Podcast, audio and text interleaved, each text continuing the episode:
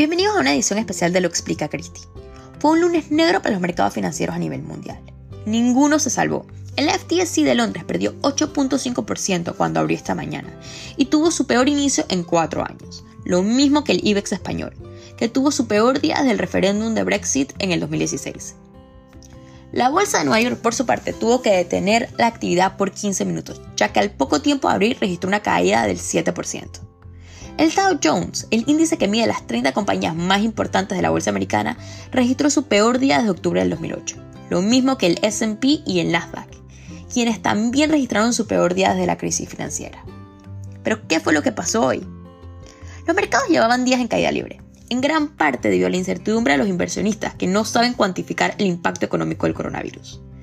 Llevaban registrando casi 20 días de pérdidas, pero el gran catalizador de hoy fue la pelea entre Arabia Saudita y Rusia.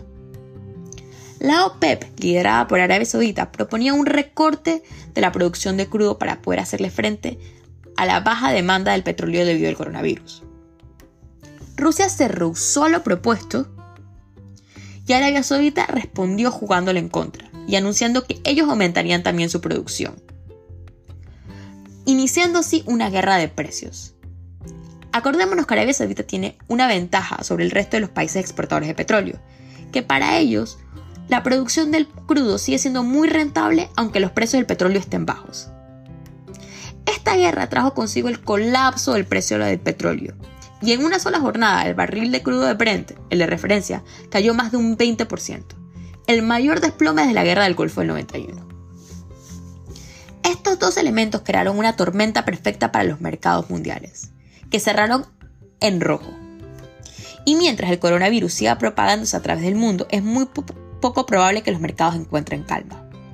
Esto ha hecho correr a los inversionistas a los activos refugio o los safe havens, como son el yen japonés y los bonos del tesoro americano. Mientras tanto, los reguladores están tratando de encontrar respuesta a la crisis y es muy probable que veamos un recorte en los tipos de intereses tanto del Tesoro americano como del Banco Central Europeo. Y es que mientras el virus siga propagándose y todo parece indicar que va a seguir, Italia tuvo que cerrar hoy sus fronteras, Arabia Saudita y Rusia no llegan a un acuerdo, esto se puede ir por lo largo. Esta fue la edición especial de Lo Explica Cristi. Por favor, síguenos en redes sociales en arroba lo explica Cristi en Instagram y en Twitter.